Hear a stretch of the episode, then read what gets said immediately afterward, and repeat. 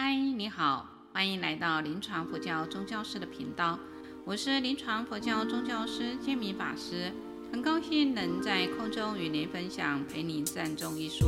探讨善终旅程，描摹出独一无二的生死智慧图像，分享临床宗教师陪伴末期病人从跌宕到升华的灵性世界，不上一堂人人必修的生命课题。今天要分享的是二零二三年十月十一号第一期进阶陪您战中第九章，去西方圣境游玩，奥秘的濒死历程。在这一章节里面，我们邀请到普安法师来为大家讲解临床的濒死现象的评估。我们。来聆听普安法师为我们的导读补充。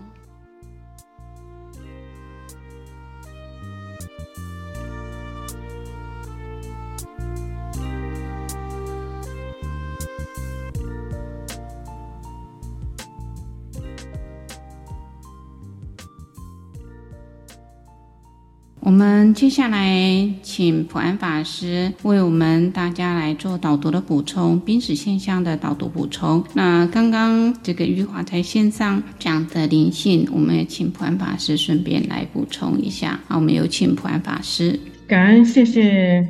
呃，玉华今天的导读，除了导读之外，他同时也抛了非常多的问题，让我们可以去反思一下。这个呃，我们这一本《陪你善终》。导读到现在已经近尾声了，然后，那就是，呃，呃，玉华今天提的一个很重要的问题，到底灵性是什么呢？呃，如果各位要呃了解字面上的意义啊，我们可以从这本书的四十六页开始，然后到五十六页，啊，这大概十页左右，把灵性的非常多的概念做了。补充，呃，如果各位要去理解灵性到底是什么的，所以我不确定玉华你想要问的是字面上的意义，还是其他的什么样的问题呢？这个因为问题本身会涉及到我要怎么回应你。如果你比较讲临床那个层面的话，我想我会跟你分享的是灵性到底是什么呢？如果撇开那些字面上的意义，我比较深刻的感受是。应该灵性指的是您对于你个人这一世的生命经验里面，你去追求你生命的意义跟价值吗？您在追求意义的价值跟意义过程，然后您在这个追求过程，从你从小到大的成长过程，或许有一些。事情是不尽如你人你的意的，比如说，或许你小时候有非常多不好的经验，那这不小不好的经验，你累积到你长大之后，这个经验仍然没有去处理，到你临终那一那一天那一刻，啊、呃，或者你生病了之后，这些开问题开始去出现来障碍你，那这个障碍过程。就是叫做灵性的困顿或灵性课题。那你有什么样的需求？就是你有没有可能跟自己和解，跟他人和解？你有没有办法去面对自我的一个过程？这叫做灵性需求。所以，呃，灵性课题、灵性的意义，还有灵性的呃这一些状态，基本上来讲，单是指个人的生命状态而言。啊，有人很简要的归纳说，灵性指的就是你追寻生命意义的一个过程。那要追求这个生命意义的过程，就要面对很多的状态。比如说，有一个状况叫做自我揭露，你是不是能够去面对你过去的伤痛、阴影，甚至于不愉快的经验？那在你临终之前，你可以。去面对你的这些生命的处境啊，如果你可以面对的话，这表示说，在整个生命的过程里面，你在临终这一个区块，你受到的障碍困扰可能会小一点。那如果这些事件你没有办法处理，而成为你不断的问号，不断很多很多的疑问，那这个累积到你临终的过程，可能您在临终之前就会被这些的念头绑住了，啊，甚至于你没有办法跟你的念头和解等等的这些，指的就是说，呃，我们灵性是一个西方的翻翻译语啊，可是，在我们中文来讲，它讲的就是，呃，慧敏校长有提过嘛，就是一个觉性的过程，觉悟的过程。你在生生历经生命的每一个阶段、每一个历程，你是不是能够试着去觉察到你个人的身心状态？然后你是不是能够去面对它、处理它、去接受它，然后最终去放下它？那我们在讲的灵性的照顾，指的就是这一个过程，然后它也没有这么难理解。我是怕各位被文字所这些文字所。搞迷糊了，那所以我们今天用另外一个方式来讲，希望可以协助各位更理解灵性到底是什么。灵性跟外在没有关系，跟你个人倒是息息相关啊。所以，如果一位灵性能够去自我成长的人，那他的生命的烦恼应该会是比较少一点的。而且，纵使遇到烦恼、遇到状况，他个人去处理、面对、解决的能力会是比较强一些的。哦，他比较不会随境所转了，比较会遇境来练心，这是一个呃禅宗的语词嘛，叫遇境练心啊，遇到境界来修炼你的心啊，这这是呃我们修行的所在。如果依佛教徒来讲的话，那因为刚刚玉华有非常非常多的想法跟问题，要我来不及记了哈，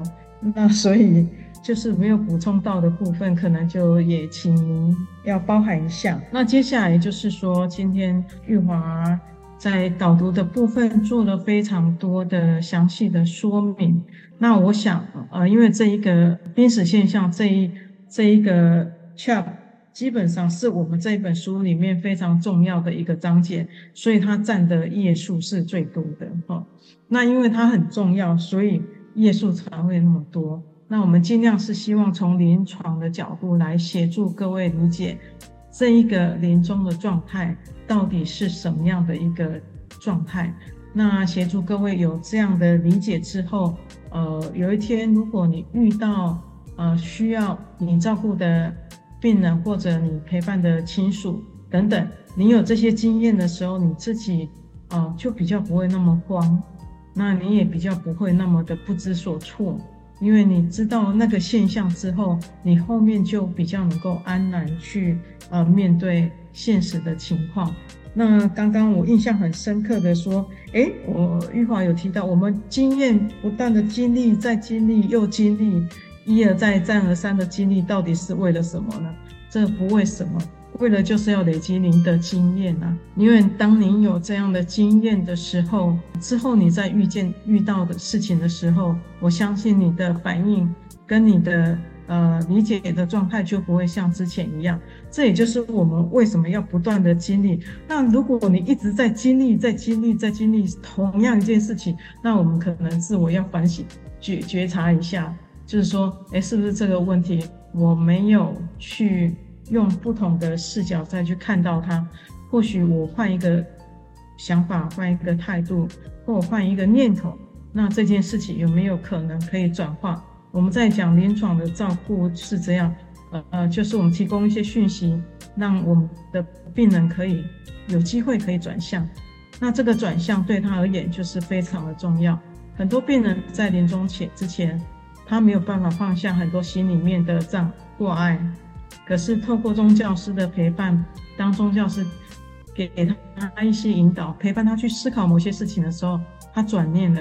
这个转念就是一一种灵性的照顾。好，所以刚才在讲说，不要害怕经历，不要害怕一直经验、经验、经验再经验，因为这样的经验过程对你而言是好的，是有帮助的。啊、除非你一直没有察觉到。然后一直在那样情境里面转啊转啊转啊转的，那可能你就会比较辛苦。你是不妨尝试着不同的模式、不同的方式去，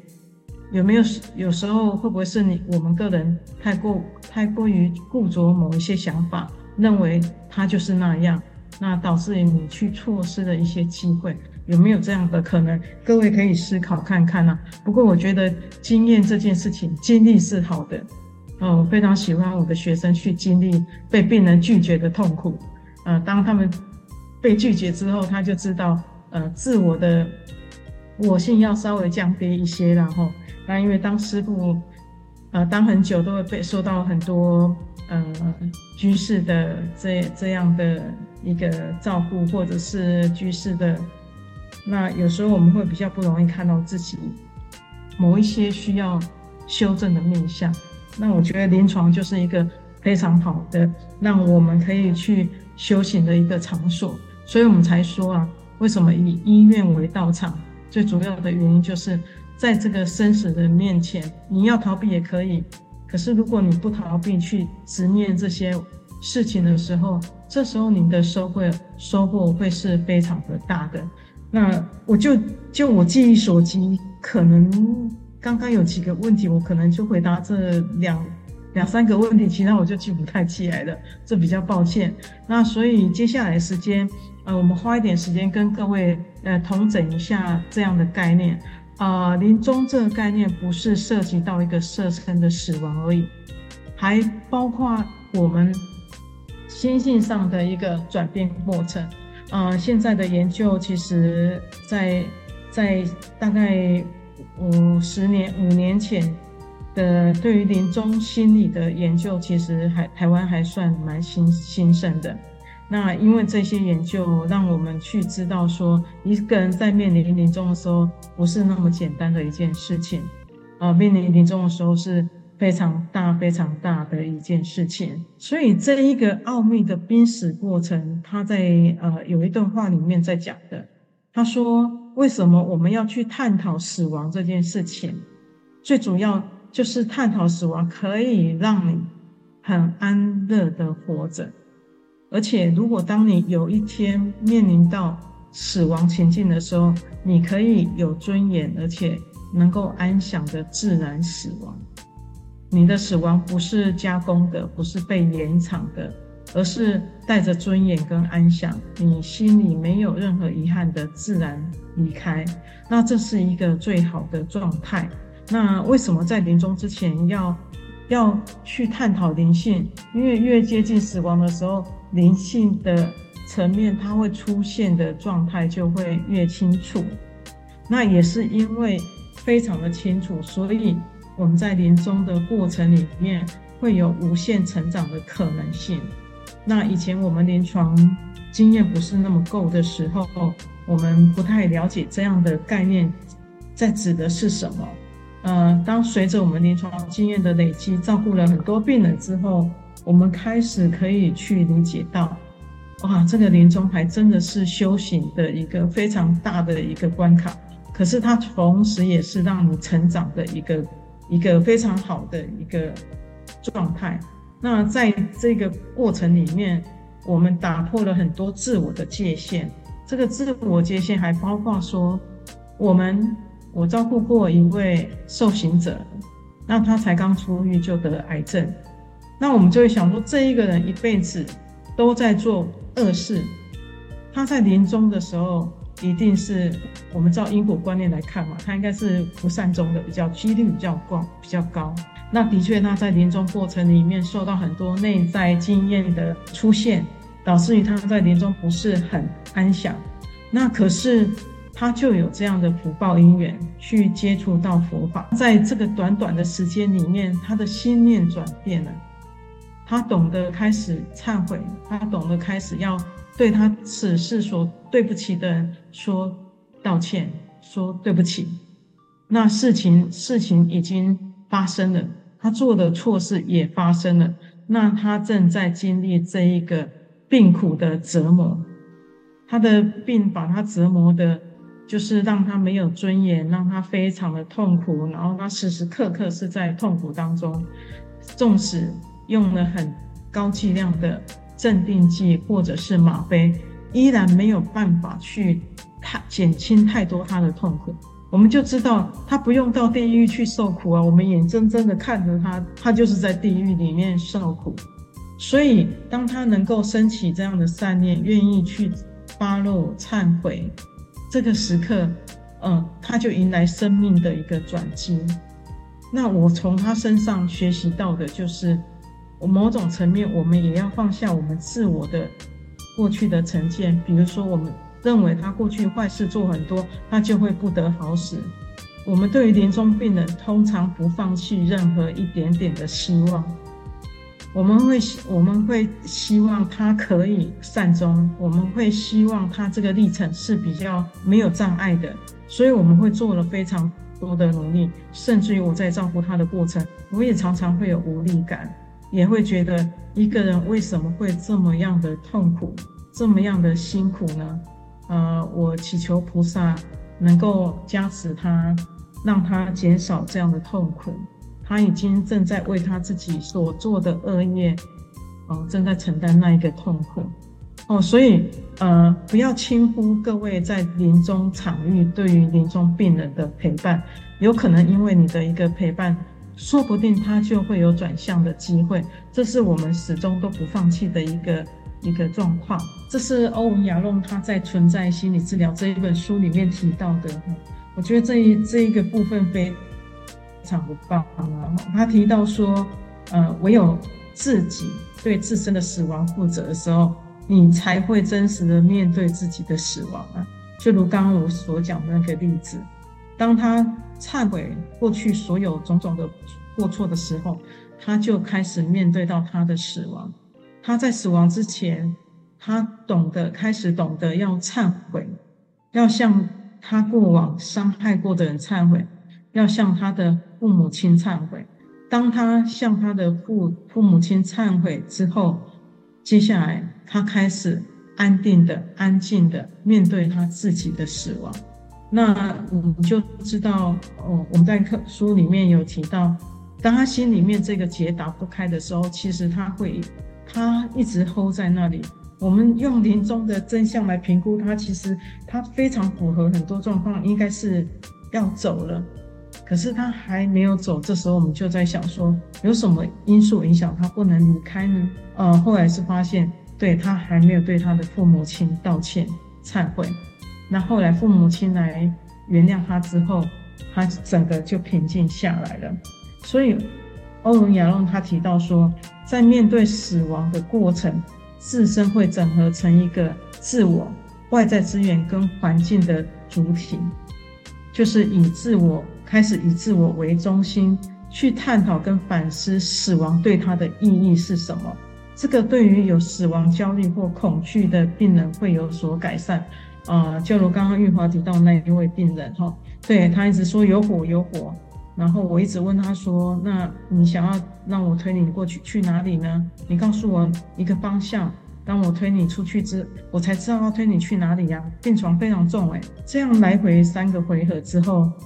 病人开始意识到，对，这个火不存在于外外面，而是存在于他的内心内在。当他开始可以专注念佛之后，他的心平静下来了，他不再恐惧，他不再害怕。我引导他念阿弥陀佛，他看着阿弥陀佛，心里面开始平静下来。哦，所以我在觉，我我真的觉得这一个死亡是一件非常殊胜的时刻。它让人可以在一个很困顿的情况之下，因为一念的转念，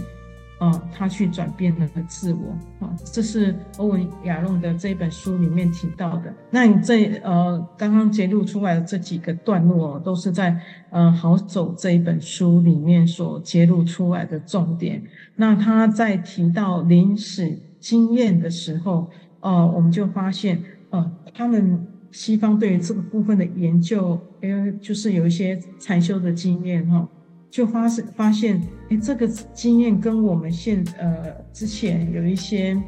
呃余德辉教授所研究的那个方向，哎，有某一些还蛮雷同的。比如说在迈向临终的过程的时候，就是心智自我开始退场的时候，这个。余德辉教授在提到这个部分，他也是提到说，当人开始要要进入那个边界经验的时候，那个社会性的自我开始会去退场，然后他内在的生命经验就会开始开演演的，然后那有一些修行者，他或许会在这个修行的经验里面开始体会到我们在行门的实践上面的一些宗教经验。那有一些人会感受到这个过程，他感受到满满的爱，他臣服在这一个呃宇宙当中。那这个大宇宙就是他所，这个宇宙就是他所修行的这个经验。有一些佛教徒念佛的佛教徒，他们会看到西方极乐世界的展现。那因为看到这样的境界出现之后，他去了解说，原来死亡是不可怕的，原来死亡是一件美好的事情。随着他的色身越来越状况越来越差的时候。他开始出现比较多明显垂死的真相跟症状，也就是刚刚呃玉华有导读到的那个四大分解那个部分。那我们后面也会再跟各位补充一些临床的现象。那这正好是一个非常好的机会，就是如果在这个经验当中，他可以跟他的宗教信仰相结合的话，那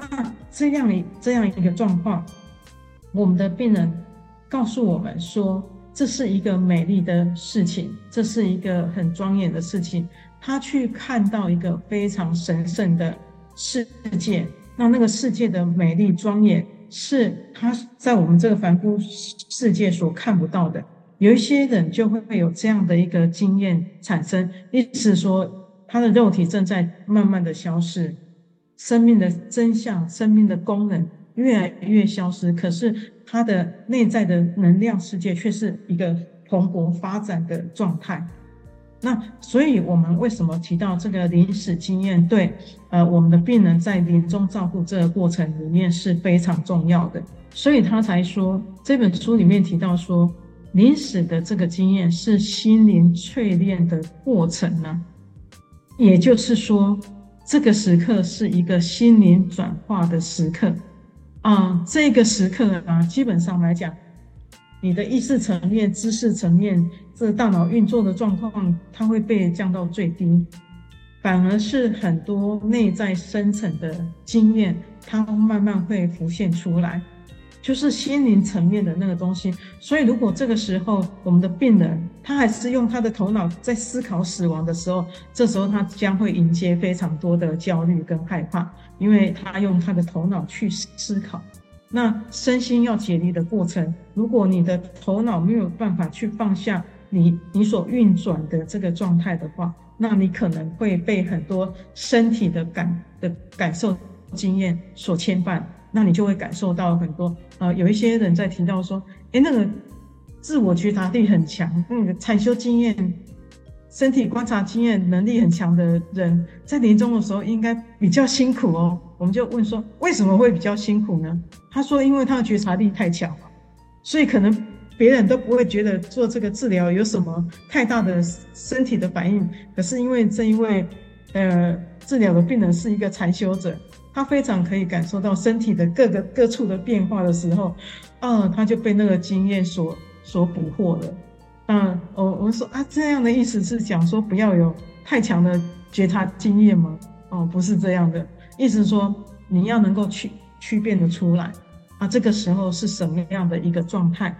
接受。当你分辨出来的时候，你去接受它。哎，自然那个情境就会转变了，而且这个时候你特别能够感受到生命的意义是什么，怎么一回事。以前可能我对你很好，我对你百分百的好，可是你从从不觉得我对你很好。可是当你在临终前那一刻，我只对你十分好的时候，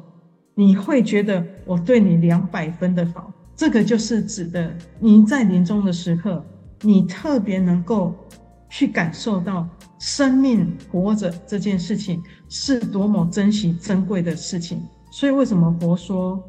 要就是说要人才能够成佛？那所以在这个过程里面，我们就发现说，能够成佛这件事情，一定是要有走过凡夫人的这一个生命历程，他才有可能去感受到生命意义的可贵。然后这个也是最后一个，就是。这是你跟你生命状态融合的一个非常好的时刻。我们的确从临床上面也看到，有一些人的确在这个过程里面，他能够重新呃释怀很多事情，接受很多事情，甚至于原谅非常多的人，他们心里的慈悲心、慈悲心怀会被发发发展出来。这就是说，为什么呃，我们从临终的病人身上学习到非常我们平常学不到的事情，因为这个时候的临终病人已经不是用他的头脑在跟你相处，而是用他的生命在跟你互动。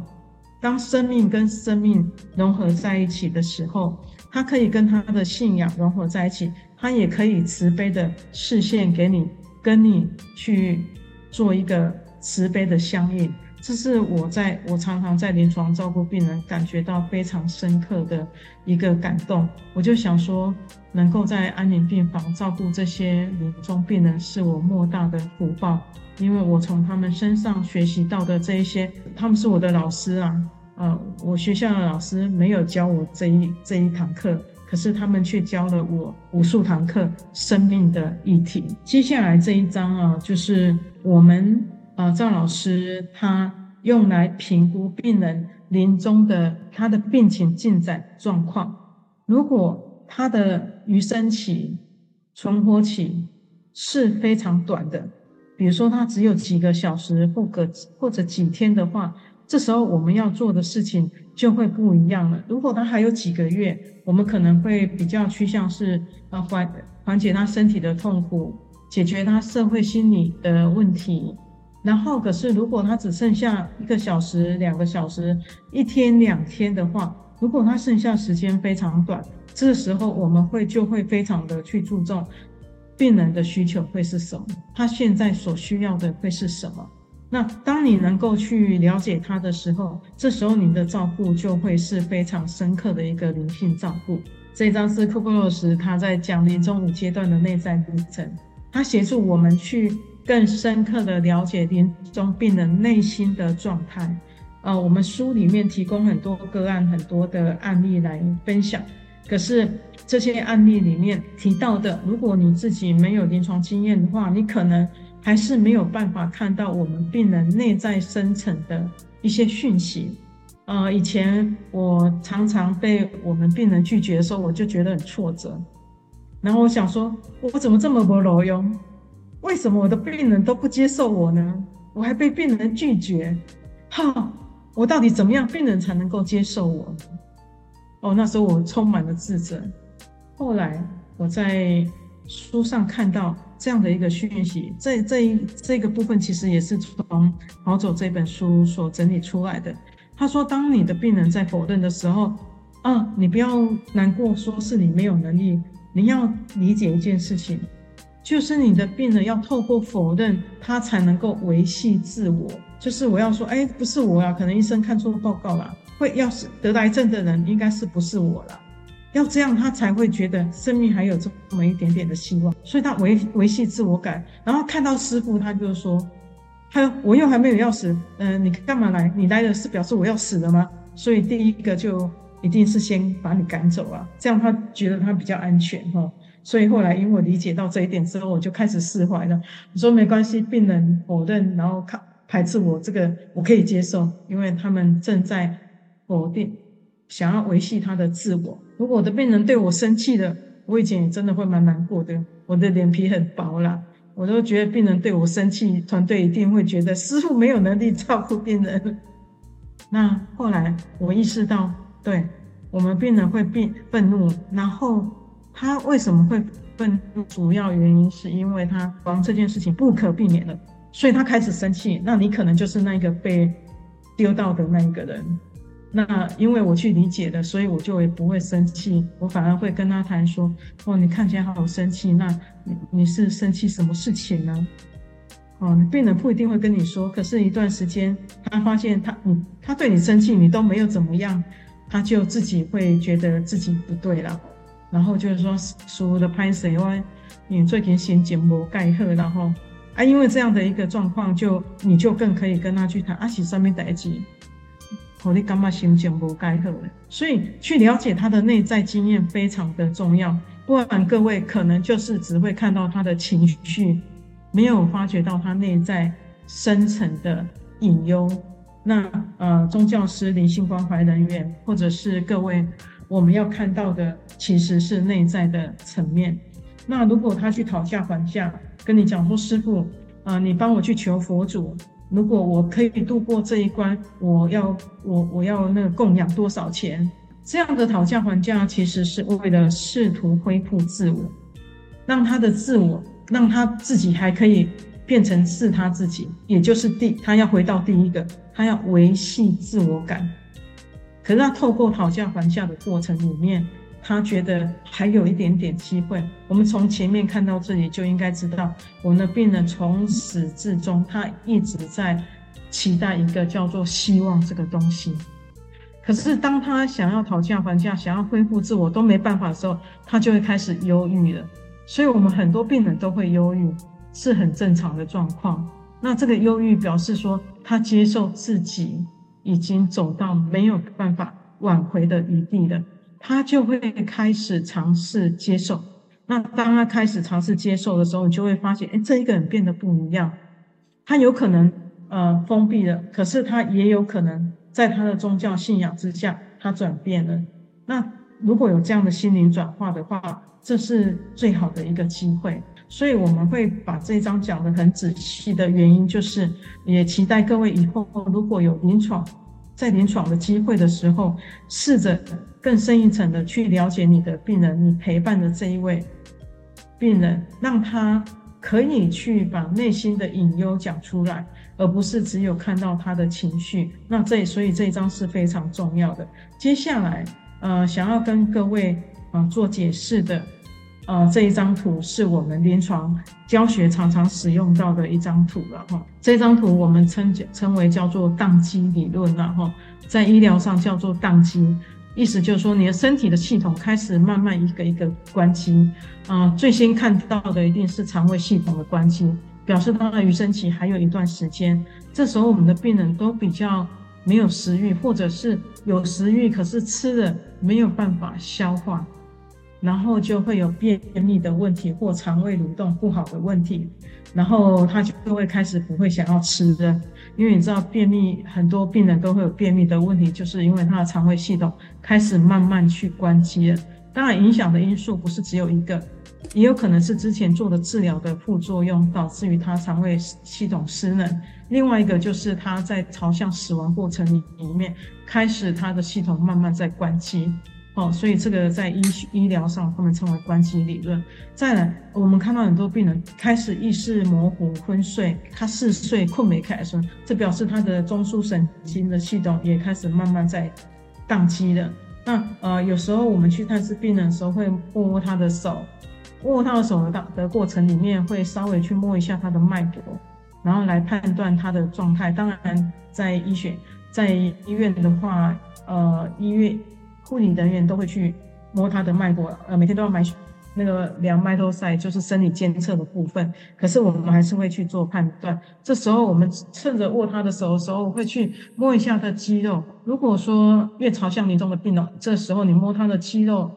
会是那一种比较松弛、没有弹性，然后摸下去是比较，你会感觉到它是爽爽的一种感觉，哦。那如果这位病人他的尿变得非常少的时候，那就表示说这一个这一位病人的肾脏系统已经快要宕机了。这个时候他的认知系统等等的，他就开始会变得越来越迟钝，越来越没有办法对外界呃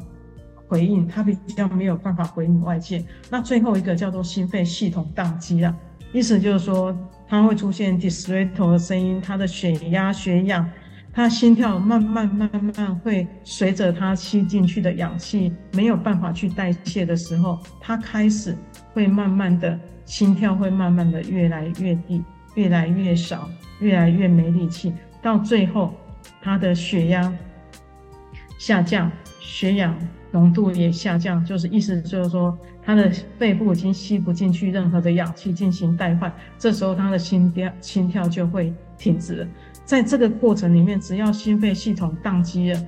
基本上这位病人就是一定是死亡。哦，所以我们透过这一张，还有下面这一张来评估我们病人的临终的状态。在下面这一张 PPT 在讲的就是我们从这一张再跟下一张做结合，我们去观察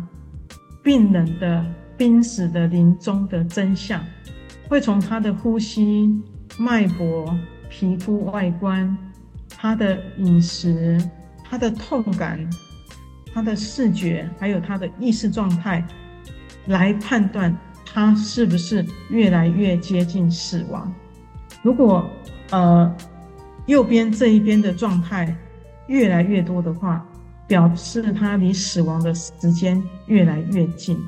那之前我们一位法师做过这样的一个研究，就发现哦，他为了要研究临终的现象，哦，他去观去照顾病人的时候，他特别观察这一章里面的内容，然后他就会去。统计一下哪一个症状出现的比较多，啊，统计下来就发现说，那个很多状况他都会发现，他站在病人面前的时候，病人好像没看到他，然后他就想说，嗯，奇怪，我们可以理解就是他的视觉神经已经不起作用了嘛，渐渐不起作用，所以他的视视觉，他的视根没有办法去影射到你的存在，所以有时候你站在他的面前的时候。他的眼神似乎会穿过你，所以这些这两这两者，我们把它加起来，在接下来我们开始会去观察他死亡四大分解的状况，也就是在下一章，抱歉，这个有有两张没有放上去，就是可是刚刚玉华已经有非常仔细的去讲那个四大分解的状况，那其实它还有一个。那个是外分解，另外还有一个叫内分解。内分解指的是他的情绪、意识状态，也是随着色根的不不 OK 来，呃，色根色身的状况不是很，呃，越来越没有办法去直视的时候，他的意识状态、情绪状况会慢慢的降低。再来就是我们刚刚提到四大分解的部分，刚刚玉华已经讲得很清楚。我们这里就不再重复了哈。这个临死觉知跟临终显像啊，在呃我们临床的过程里面，就发现早期是没有这个名词，临死觉知跟临终早期是的安宁是没有这样的一个名词。可是后来随着研究观察越来越多的时候，我们就发现说，哎，病人常常做一些手势，似乎有它的一些意义存在。那我们去做了一些的归纳统计之后，就发现说，诶，这些临床的手势动作是有重要的意义存在。甚至有一些病人，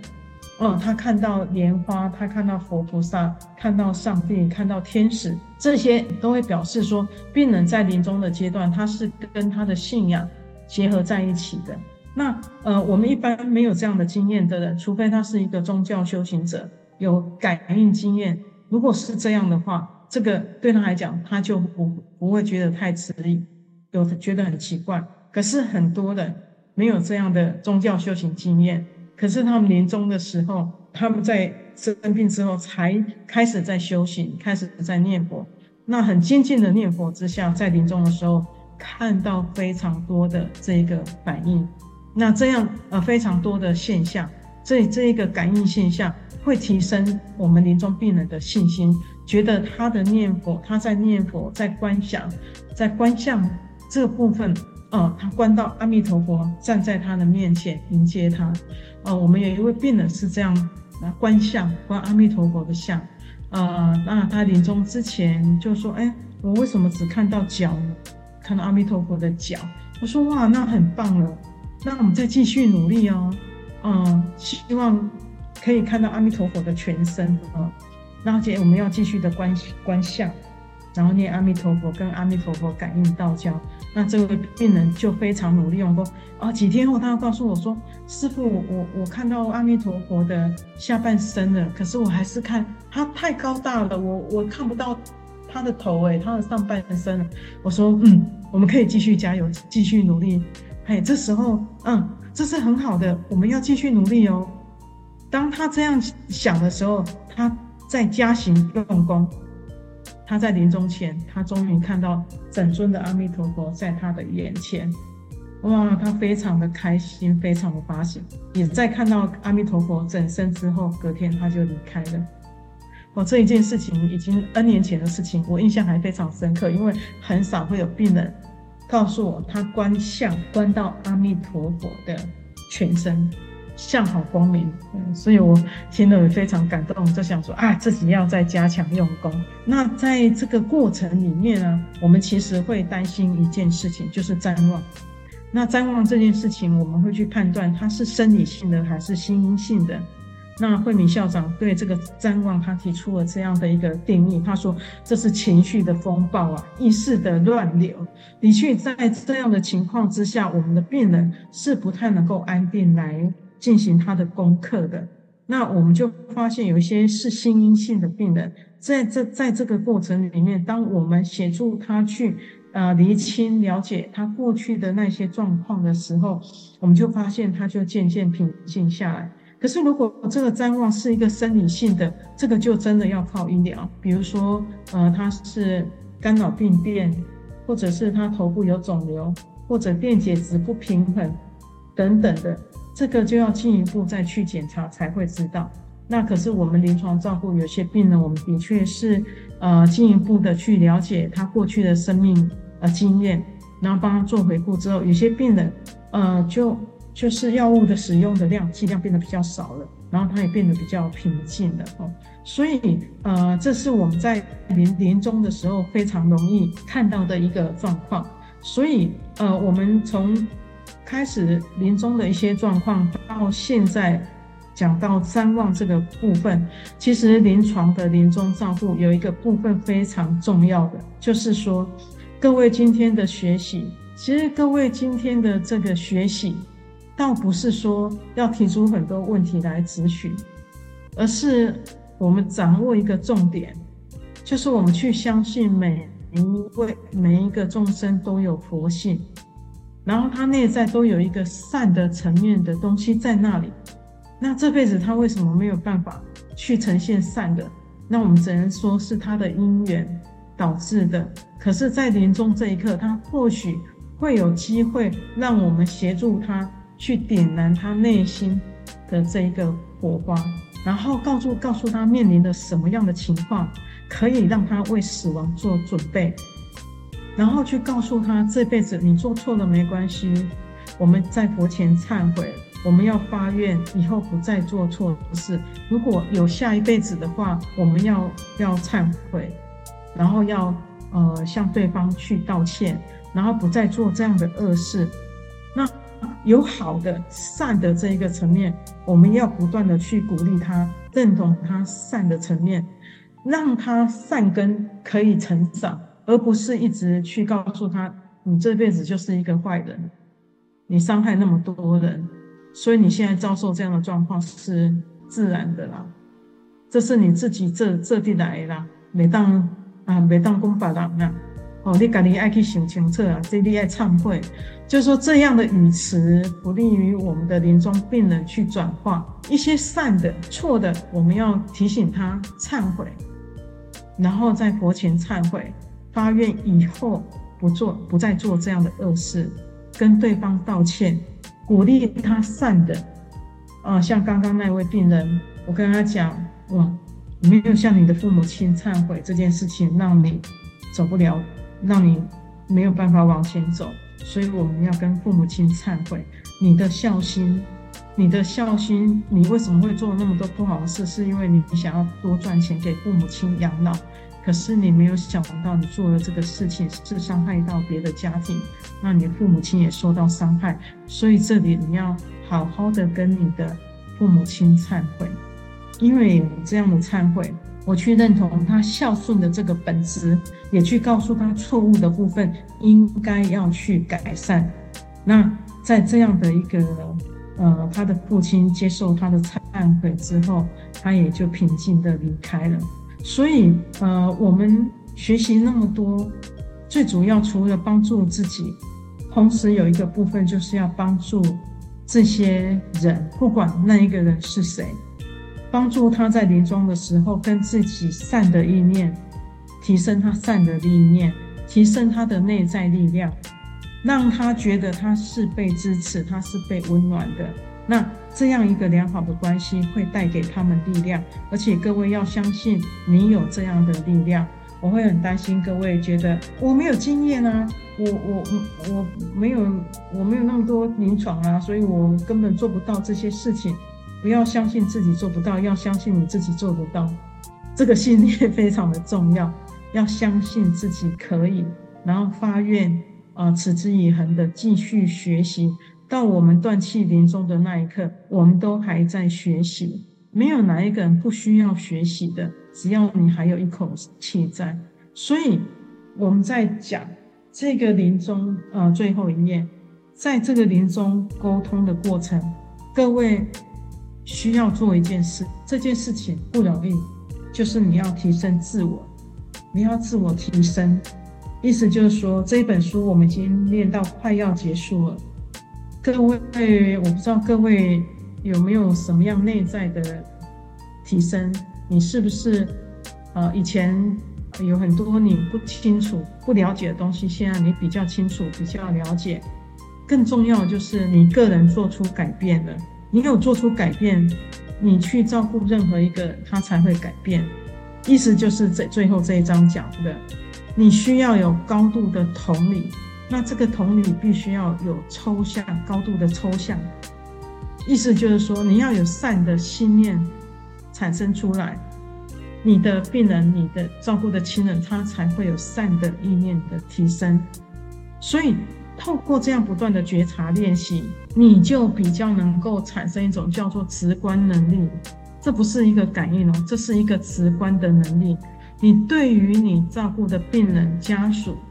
你的。亲人，你的个案，你会看到他情绪下面的那一个东西，这才是照顾啊！如果你一直只看到他的情绪，只看到他在生气，只看到他在拒绝你，这个没有办法去协助他去认知到更深刻的啊、呃，他所要面临的事情。所以很关键的就是你要提升你自己的直观能力，另外一个部分你要提升自我的意识层级。意思就是说，你不能只有看到他在生气，你必须要看到他生气背后的理由是什么，他有什么原因在生气呢？如果各位可以练习，啊，这是需要透过练习的，可是需要你不断的在你的意识里面提醒你自己。那当你可以提醒你自己之后，在后续不管你遇到任何的病人，我相信对你来讲。他就将不会是你觉得很困扰、很困难，你没有办法做任何事情的状态。所以，我们今天也感恩那个玉华的导读，那也感谢今天给我这么一点的机会，跟各位可以更细部的来讲解这个部分，因为这个部分讨论好像很难讨论啊。啊，所以我们今天希望透过这样的讲解，协助各位更具体的去了解临终死亡的这个过程啊，它的一些内在潜在的状态，有一些可以观察，有一些是各位您要提升你自我的内在的意识层级。那以上今天的报告到这边，感恩各位的聆听，谢谢。好，谢谢谢谢普安法师这么样子的啊精彩给我们做的呃讲解，我相信各位获得很多。那普安法师看一下聊天的部分啊，有人问啊，已经很脑壳灵的代志，你都啊看嘿后边嘿莫那个那个临终的状态，嘿电视演的哟。那是无可能的代志嘛，吼、哦，那是足少的啦。妈咪讲无可能啊，但是今今年是嘿，嗯，不会断啦。然后第二个，对普安法师，请你说一下。谢谢怡君，您您提的这个问题啦，吼，就今天下午我刚好去那个卫生所演讲，然后也是有我们的那个也也学员也问了说，很多那个电视演演电视电视上在演戏啊演。演戏，然后就是交代完遗言之后，然后就，呃，这样就，就就死掉了这样。然后他说，哎、欸，会这样吗？师傅，你在临床有你的病人有讲说，好，我交代完所有的遗言，然后就，呃，就就死掉了这样。我说那个典型况型谁啦？这个，我们临床是没有看过这样的状况，就讲完遗言，然后就啊就死掉了。反而我们有一位病人倒是真的电视就是看很多，不是看那个自杀的嘛，然后通常都割刀子割下去，然后病人就呃就死掉了。那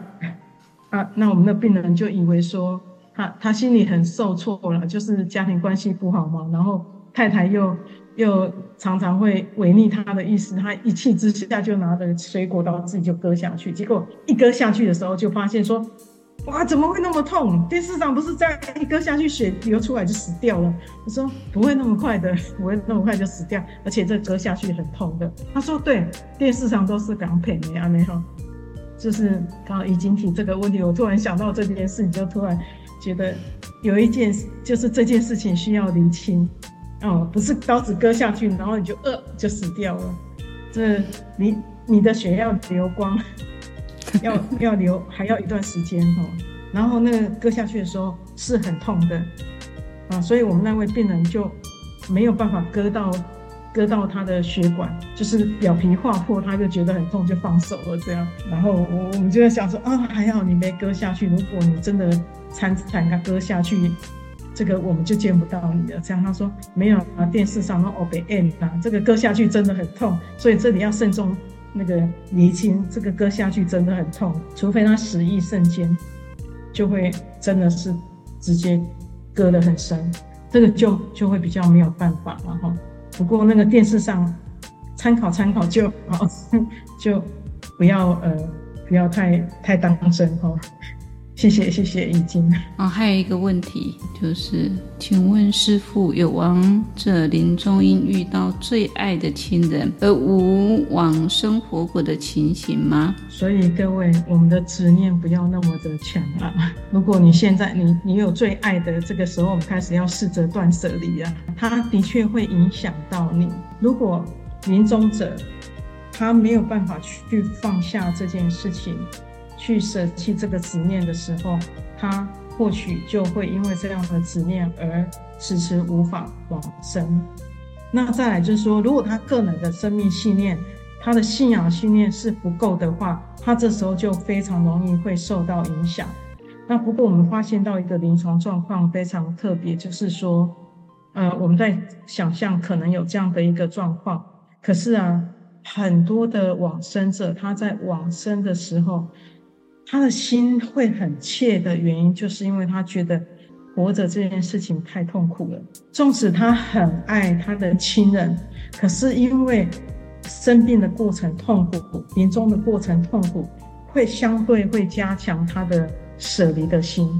他比较能够贴切的去觉得啊，我要他赶快虽然我做爱你，唔过我要他赶快爱你，这行代志嘛无意思啊。因为我不是因为爱你，呃，我我爱你，可是我我那么痛苦的爱你，这个，哎，如果我没有痛苦，我还好好的，我真的会放不下你。可是临终的时候会有临终的时候的痛苦，还有他要面临到一些事情，哦，所以这时候临终开示非常的重要。当我们这样通常会这样，就是会引导这一位他最爱的亲人来跟这位往生者道别。意思是说，呃，色身已坏，那我们以后会在佛国再相见。那这辈子感谢你，我有这样的因缘，可你可以跟跟你成为眷属，得到你的疼爱。因为有你的疼爱，我才能够事业做得那么好，我可以呃求学啦，生活无所虞。那这一切都要感恩你，所以开示的那个生命回顾非常的重要。我相信，如果是往生者听到这些话的话，他能够去释怀的。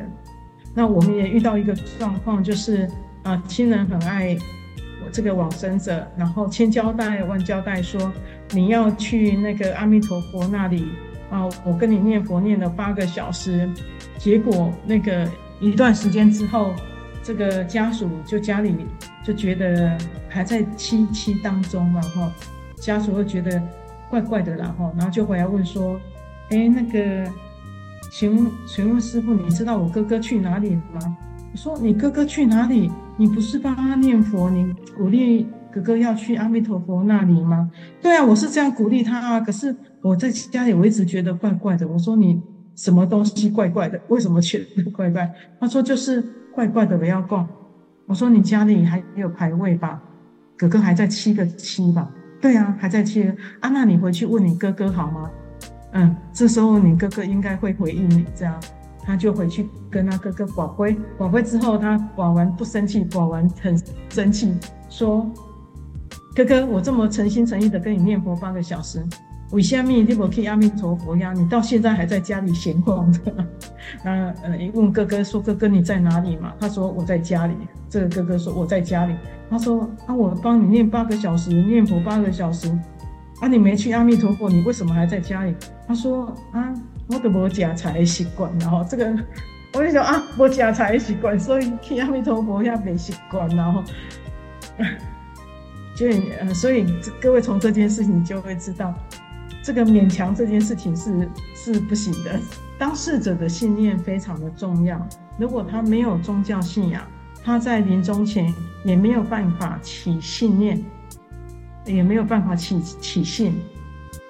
专心念佛，那基本上来讲，他很可能随时会变，会变节，会跑去其他的地方。就像他说，他还在家里，然后他就说：“哥哥，那你在家里，你你就应该知道一件事情了。然后你你知道我把你的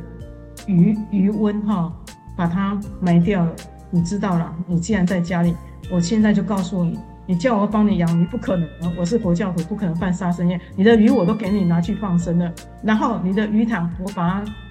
填起来，上面种水果，都送去慈济给师父跟师师兄师姐吃了，帮你植福，所以你就不要生气了。我听了是觉得，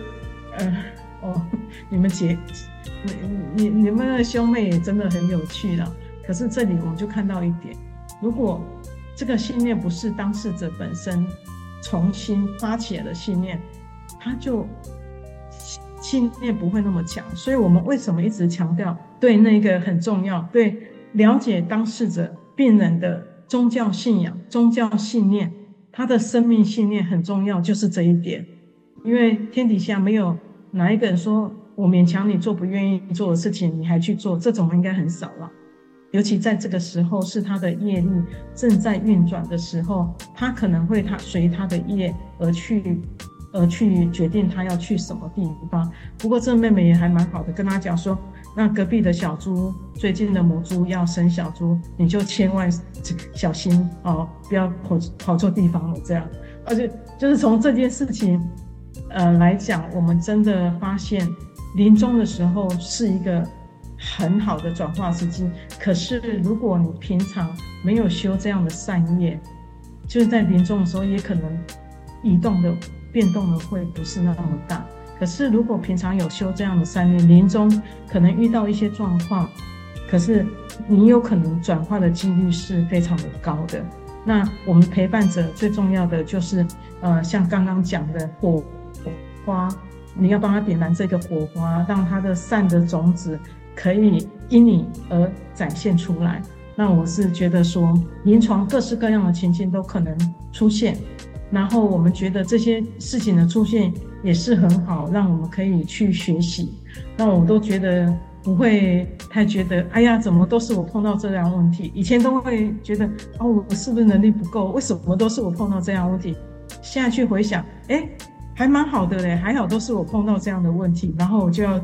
去想。该怎么样面对？该怎么样解决？然后累积经验，所以我的经历一直经历，在经历，在经历，嗯，带给我非常大的收获。我现在回想十几年来，这个我很感恩，我有经历过这些事情。那因为有经历，所以我累积了我的经验。那这样的经验让我现在在教学上变得比较可以去适当的去因。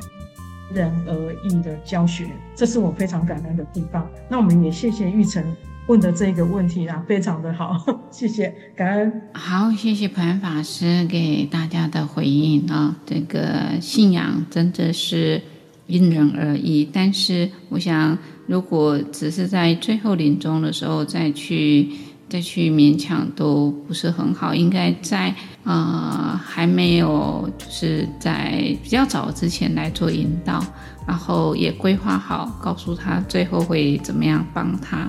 我想这才是最好的。就像我分享一下，我今天去我师兄那里，那事实上他在最后的阶段，其实他最后的阶段，我本来呃就是他告诉我他要住进安宁病房，那我已经拜托了医院那一边然后，就是安排到他要挂到安宁病房，结果呢，在这个后来他要去急诊的时候啊。那边的总医师就是我拜托的医师里面那总医师里面看到他呢有疑似肺结核的感染，还在做治疗，那就没有办法进安宁病房，因为安宁病房没有隔离的这个部分，所以他又回到了癌医中心去，好去。那因为他一直告诉我他，他是他法师嘛，然后他一直很希望能够担任病房，那我就告诉他，这个安宁病房。不一定能够随时你想要安宁呃单人病房就可以了，但是因为他有疑似感染的这种肺结核的状态，所以必须要隔离，所以最后他就隔离了，呃，隔离在癌医中心那一边做最后的这种嗯舒适的治疗，因为没有办法来到安宁病房，呃，我就开始问他，最后他。呃，要在哪哪个地方？呃，最后的一个终点呢，是要在医院往生，还是回到埔里去往生？然后他就告诉我，他要在医院往生。然后我就问他，那这个要在哪里入殓？那情况怎么样？住念的地方会选择哪里？所以都问好。然后他说在台北住念完，再啊送回普里。然后在普里里面，然后呃来做所有一切的佛事。那在呃最后的呃这个整个安排，所以他最后整个的安排都安排得非常好。他的骨灰要放哪里？他所有的一切，当然最后他也知道他不行，因为他不做治疗了嘛。他最后癌症他不做治疗一个月，所以就慢慢慢慢的整个状态就不是很好。不是很好了，最后他就告诉我说：“我想居家安宁，你来一趟，嗯，来告诉我怎么做居家安宁好了。”后来我把他这介绍给医师做居家安宁的时候，他最后告诉我说：“我现在非常的不舒服，我想要到我想要到医院去。”所以我又帮他做安排的医院的部分。所以他整个自己的状态他也都很清楚。我说的啊、修刚刚就如同普安法师讲了，修很多的善法，他做了很多很多的供养三宝，那么做了很多很多的善法。所以最后他疑似，其实就是疑似这种肺结核。可能没有很大的痛苦，但是，呃，就让他有隔离的病房，不然啊、住两个人，然后呃，他睡眠整个状态又不是很好的状态之下，所以有时候，那、我们在这个所做的一切的，在我们活着的时候所做的一切，就是为我们善终的时候做最好的安排。好，那在座的不知道有没有人有问题要问的？这生病的法师哈，刚开始没有做治疗，到最后决定做治疗的时候，已经为时已晚。但是他一直非常的坚强，那种痛苦，那种忍功啊，我建明呢啊，望尘莫及啊。我今天去，因为一路的陪伴，我觉得修行人更不容易，因为自己的。见解，在自己的认知之下，有时候我们修行人会落入自己的认为自己挨得过，认为自己可以的一种方式，还有对吗啡的认识，所以嗯，会排斥。这是我在照顾过这个这种整个一个过程当中的，就是法师，呃，照顾过几个法师对吗啡这样子的一种，他们是抗拒的哈。法师怎么看自己生病的时间？他觉得。这就是自己的业缘呐，啊，那他很努力的去做所有的一切，然后他也很努力的忏悔，他很想为三宝做事，最后他没有办法的时候，他一直还是非常坚强跟努力啦。我觉得这是我今天去跟他做最后，因为其实两个礼拜前我就跟他去看他最后一次。就最后面他都还有办法跟我好好的谈话的啊、我我就觉得说他知道他自己，他告诉我说他决定不做治疗，因为过去他一直从开始他不做治疗，我劝他做治疗，他不做治疗，到最后他决定做治疗的时候，那种过程的痛苦，然后他还要坚持的做下去的时候，呃，我觉得那是一个信念，因为很多人鼓励着他，所以他想要拼拼看。这是可以理解的，所以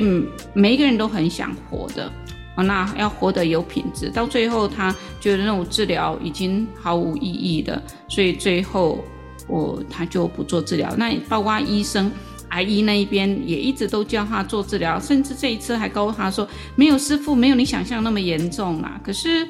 他自己也知道，虽然整个状况，他的这种。讲话各方面呢，他就是有一些喘而已。但是，就是有时候我们要遇到好的医生，真的就是真正的告诉我们整个状态，还有体谅去同理一个生病人的一个状态，真的不容易哦。所以，这是我跟各位来分享的，只是他给我很大很大的提醒：一个修行人在面对自己生病的时候。要认清认清啊、一些状态。要是我，我说我要是我，如果真的不行的时候，我宁可发愿早一点走。然后，嗯，如果想要行菩萨道，就是那快去快回，看有没有这个功力，就是这个样子。不要让自己在这当中里面。当然，有时候就是自己的信念。决定了自己的结果，这是我从他的身上看到，就是一个人的观念决定自己最后的结果。嗯，请问师父临终前佛若来接引，若有佛光，应该不是慈颜柔和的吗？即心中是不起恐怖心吗？谢谢。我相信从经典上来看，就是这个样子啊。就像你打坐，如果像像你念佛，你会看到好的好的境界，当然你也会。非常的欢喜，你会看到，如果你看到不好的境界，你就会心生恐怖。但是不管佛来或是魔来，你都要能够啊保持一个正念，不要看到佛来你就欢喜心，也不要看到魔来你就啊起了恐怖心。因为在打坐当中，要佛来佛斩，魔来魔斩，我想这是很重要的。请问法师，癌症病人和失智或老化，濒死状况会一样吗？普安法师，你的看法呢？这这个问题，我个人比较觉得，死亡濒死是一个色身慢慢朝向败坏的过程。他如果是癌症病人的话，他应该会伴随有癌症而来的那个身体上的不舒服。然后再来就是说，如果癌症治疗，因为接受癌症治疗的病人，他们通常会有一些叫做副作用，那那些副作用会导致他身体上有产生很多不舒服的状况。那失智或老化这件事情，就是功能慢慢的去退化，它是慢慢的去退化，它不是呃像我们的癌症病人，他因为有比如说骨头转移的病人。他的骨头会痛，那老化跟失智的病人，他的骨头不会有剧痛，所以我想这两者的状态应该是不不一样的。那失智或老化的病人，他临终的时候，呃，比较多现象我们看到的是叫做心肺衰竭。那我们的癌症的病人最后也会是心肺衰竭而往生，可是很多的状况会不是因为老化。或者是失智才导致的，而是疾病本身导致所引起的。所以我想这个部分疾病不同状态是有一点不太一样的。再就是刚刚提到的那个癌症本身，呃，如果说像那个刚刚建明法师提到他的师兄，因为前段没有做治疗，导致于他的患部，呃，后来要承受比较大的痛苦。那那个痛苦是一直会存在的，因为他的伤口已经太大了，然后导致于后面在呃处理的过程，他相对是痛苦的。有一位病人是这么告诉我，他说，呃，他当初没有做治疗，然后没有做治疗的过程，他呃是因为没有钱，然后他没有这样的知识去理解说，呃，乳癌的病人如果早期在那个肿瘤小的时候没有去做处理，等它大起来，它可能会破掉，它可能会有很大的伤口，然后有很重的异味。那他他是不知道这件事情的，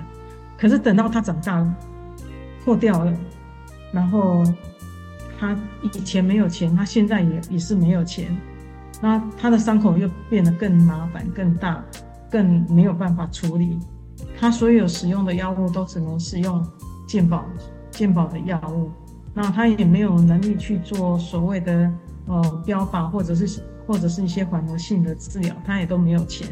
他说：“所以我这样就是在等死。那如果我以前一开始小小的时候，我知道有问题，我就做处理。”那现在的医疗对于乳癌病人的一个预后，其实都非常好的，非常乐观的。虽然说，如果我知道那时候我的后果会那么严重，我那时候再怎么样，我也要挤出钱来做治疗。至少我把那个病灶移除了，我后面可能可以避免伤口破掉、烂掉，味道很强很重，然后因为那个异味太重，导致于。大家多数人不敢接近他，因为那个味道，多数人是忍受不了的。他后来因为这样，他一直非常的孤独，因为没有人愿意去接接近他，愿意去接近他的都是护理人员、医师。可是他自己也会很很觉得很自卑，他觉得在健保房里面这个空间里面的这些人都很倒霉，因为都要一直闻到他的味道。所以很多他同一间病房的病人啊，很多病人白天都会遭吹气头，都会到空中花园啊，到哪里散步啊，就不要在病房里面。那后来他也发觉到是他身体的异味，导致于大家对他的感觉不好，他就自己自动到外面去，就尽量白天都是到外面去，不要在那个病房里面。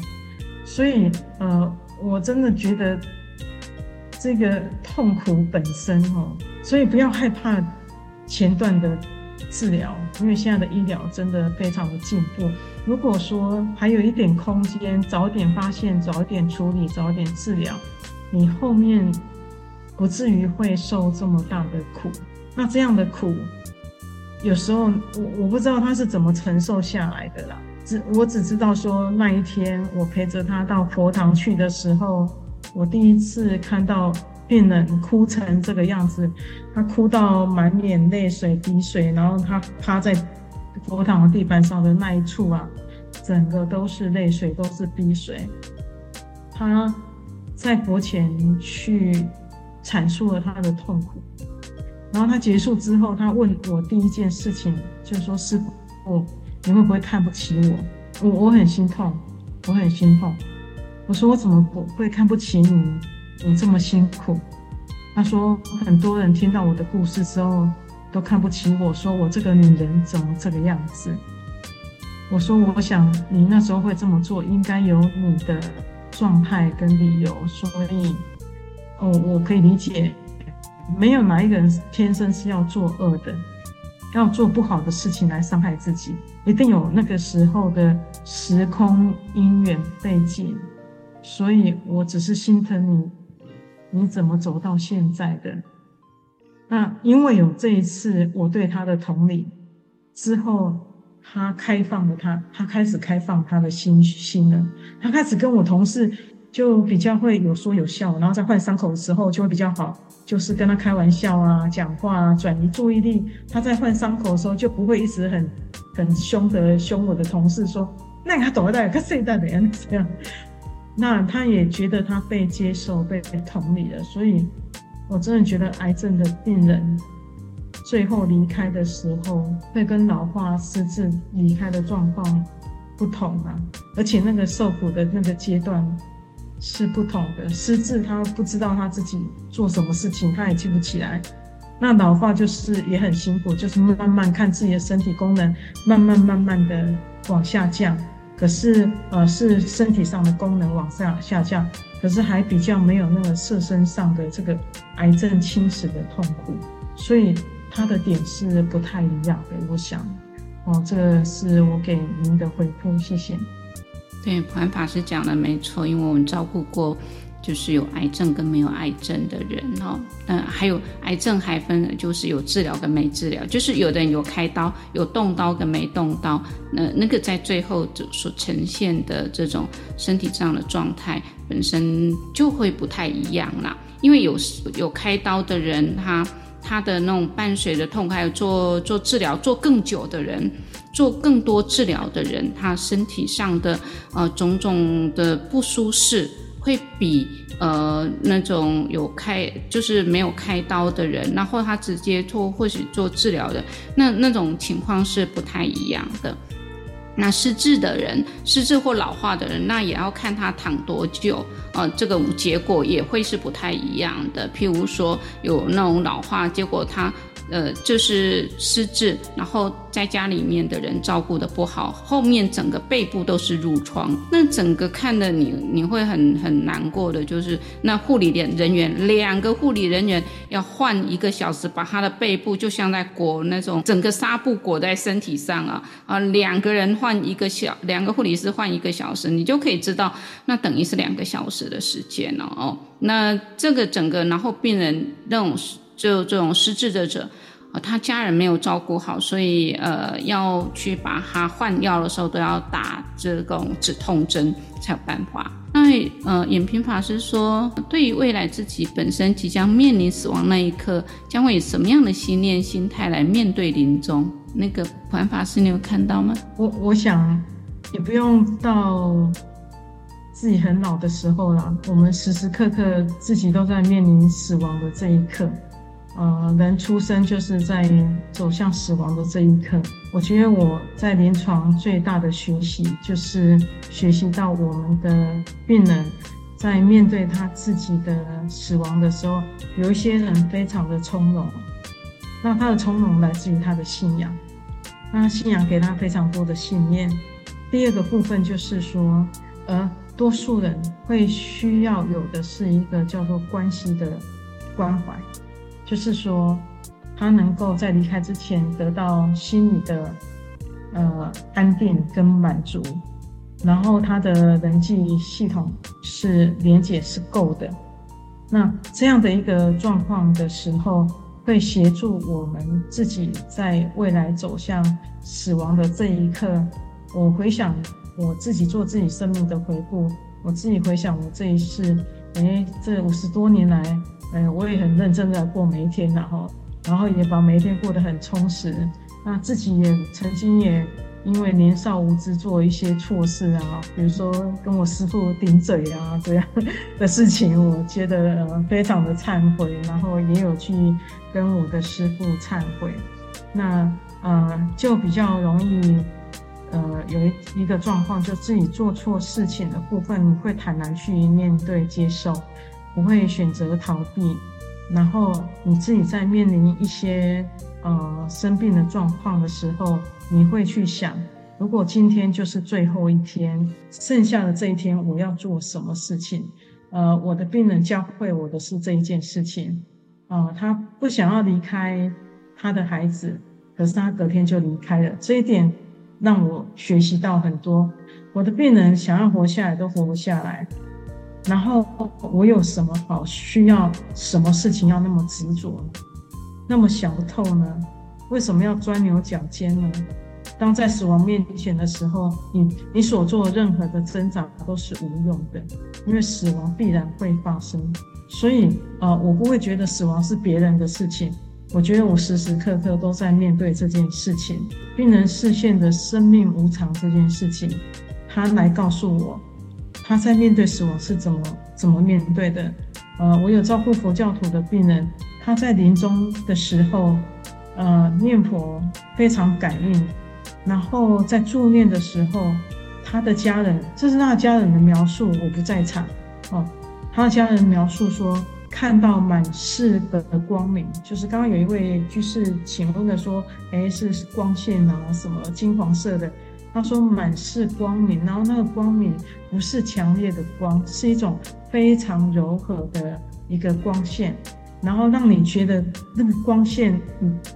碰触这笼罩那个光线之下，你的身心就被安顿下来。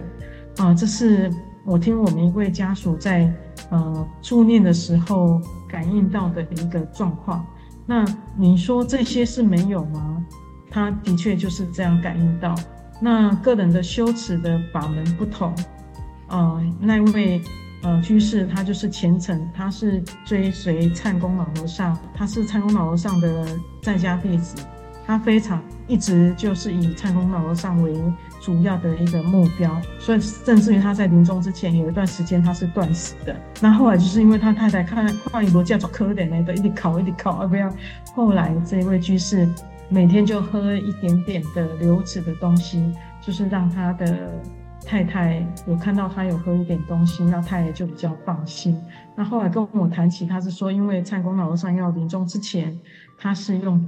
呃有一点半断食的方式，那让自己的身体变得非常非常的干净。那他也是用这样的方式，我觉得这些呃对于我修持念佛法门的人都给我很大的鼓舞呀。那我会朝着这样的方向目标去前进，因为我知道死亡这件事情是不可避免，何时会发生，我不知道什么时候会发生。可是我可以把掌握的就是我当下的心念，我掌握正确方向正确。那不管死亡什么时候来临，我都会呃坦然去接受它。那大以上大概是我的想法，谢谢。好，谢谢普安法师给我们的回应啊。那就建明来讲的话，我觉得在面对平常的日常生活当中的境界，你就要能够啊，呃，如同苏东坡所讲“八风吹不动”啊，啊，又能够这个苏东坡说要“八风吹不动”啊，那要“八风吹不动”，端坐紫金莲，谈何容易？那就是在我们的呃日常生活当中来锻炼，因为你死亡的那一刻。那一刻，所有的过去所做的善恶都会出来，所以我才说，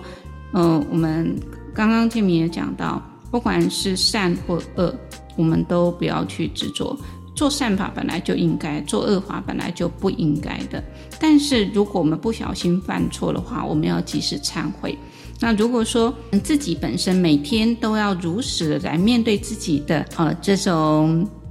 信念贪嗔痴慢疑，你每天都如实的来面对自己，那你在最后的啊这一个这一刻的时候，你将更能好从容的应对。这是我个人的呃看法，就如同我今天去再去最后跟我的师兄做告别的时候，说实在我有点感伤，我就又回到一个，就觉得这一个人就在我这个世界上当中消失了。虽然他的肉体消失，但他的精神在我的内心里面一直刻印着。我也就告诉他早去早回，然后可以去佛国跟我的师父相会。我也祝福他，我也肯定他这辈子所做的一切善法，他对我的影响，他给我的启示。都是我学习的一个状态。当然，他对疾病的认呃这种呃决定是我不能认同的。但是我觉得每个人都有每个人的这种呃信念，所以他的信念决定他的结果。但，我不会跟他一样。只是我在引导的过程当，就是在跟他啊、呃、这种相处的过程当中，我觉得那就是一个人累累劫来里面的一个啊、呃、念头，有时候真的是不容易打破。所以我们在我们能够还清醒的时候，我们还活着的时候，没做好一样的决定的时候，我杰克都不能喝了啊，我杰拜嘛不能拜啊，就是你做好了决定，那你就啊、勇敢的去承担。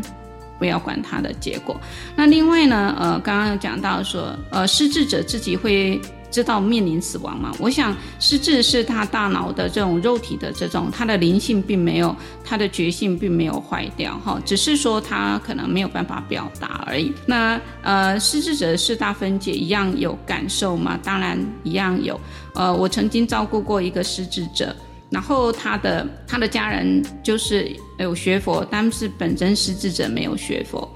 呃，他请他的师傅就是说要跟他皈依，他们的道场师傅说不到病房来皈依。那最后呢，呃，这个照顾者就请请我说，师傅你可以帮我我妈妈皈依，我说好啊，没有问题啊。那就在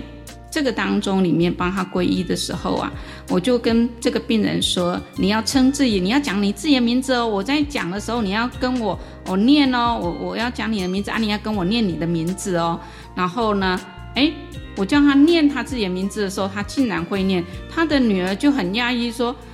他已经多久没讲自己的名字了？那在皈依的时候，要皈依之前，我还是有跟他简单的讲解啊，皈依的意义。好，那皈依要做些什么？所以，我们一般的人认为失智好像什么就都笨笨的哈，哦哦，就是那种，就是他没有办法了。我们现在简称讲讲好听叫失智嘛，对不对？过去叫痴呆哈。啊，其实其实这个呃是一种结构上的问题啊，并不是啊，他可能没有办法表达，他对于时间空间他可能会错乱，但是这个灵性的部分应该是不会的，所以你还是可以呃慢慢的去引导。我觉得这这个部分各位呃要呃要清楚这样这样一个部分。啊，感谢大家哦！我相信这一章给带给各位有很大的感感受。那今天呢，也是有别于过去，呃，用这个分组讨论的方式，因为我们普安法师特地邀请他。啊，来做这一个的讲解，我们非常的感恩啊，普安法师给我们这一一个部分的啊讲解。如果各位还有不清楚的部分，或是有想要这个问问题的部分啊，欢迎您在官网的 LINE 里面留言啊，我们一定会尽全力的来回复各位。那今天我们就上课到这里，分享到